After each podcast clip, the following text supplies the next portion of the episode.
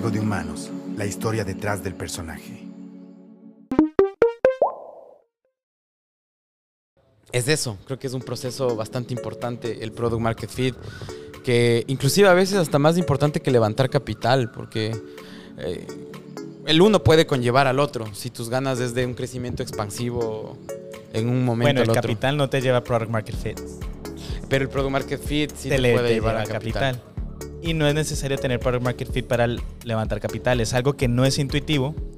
Incluso me tomó muchos años para yo eh, desistir de que tenga sentido cómo es que una empresa levanta capital y no tiene producto ni revenue. Y porque hay empresas que tienen Product Market Fit, no levantan capital. O les queda difícil. Y lo, es, lo que mi, mi conclusión es que son dos actividades separadas.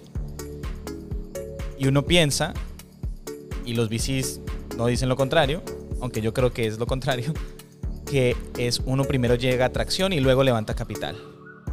O si haces esta cosa, ahí sí. Porque los inversionistas te dicen, ah, mira Alexis, me gusta mucho tu empresa, eh, manténme actualizado, en ese momento es muy temprano para nosotros, eh, pero que te vaya bien y si de pronto más adelante. ¿Cierto? Eso lo has escuchado. Los, la- los rechazos que no son rechazos, pero sí. eh, realmente es un no o no por ahora.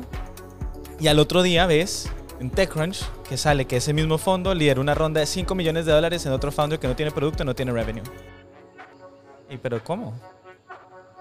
Bueno, entonces aquí va el secreto. Imagínate que nosotros nos, nos enseñan y los- el contenido nos dice que uno está creciendo una empresa hacia adelante, ¿cierto?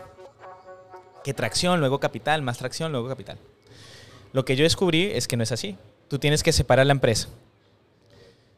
Tú tienes la empresa que está buscando Product Market Fit o la empresa que es el negocio, los clientes son tus clientes, tus clientes de e-commerce que quieren vender más en Latinoamérica. Y luego hay otro tipo de cliente que es el cliente inversionista. Separa la empresa en dos. El CEO se dedica exclusivamente a levantar capital y no vuelve a trabajar en la empresa hasta que tenga capital. Que es diferente a yo hablo con clientes, hablo con VC, recluto programadores y hablo con otro inversionista. Hago una estrategia de marketing y aplico una aceleradora. Eh, hago servicio al cliente y me presento a un concurso. Así es como vas a hacer las dos cosas mal. Entonces, tú separas las actividades. Tu equipo, tus co-founders se encargan de crear la empresa, de hacer el trabajo real. Y el CEO se, se encarga en crear el producto para ese cliente que son los inversionistas. Y esto suena medio cínico, pero va a tener sentido cuando termine de explicar. Si tú eres el CEO de tu empresa, eh, de capital, tu cliente son los VCs, tu producto es todo el material que tú preparas para mostrar que conoces el mercado, conoces los clientes y que sabes lo que estás haciendo. Y ese material para una empresa que es presemilla o semilla, típicamente es solamente un pitch deck, un pitch, un email. Eso es lo que hacen todos los founders. Si tú haces lo que haces todos los founders, te van a decir, it's too early. Tienes que hacer mucho más. Over prepare. Preparar como si fuera una ronda serie B. Y para eso es modelo financiero, que no es proyección financiera. Modelo financiero es un simulador financiero. Simulador de negocios. Un go-to-market strategy. Un competitive analysis.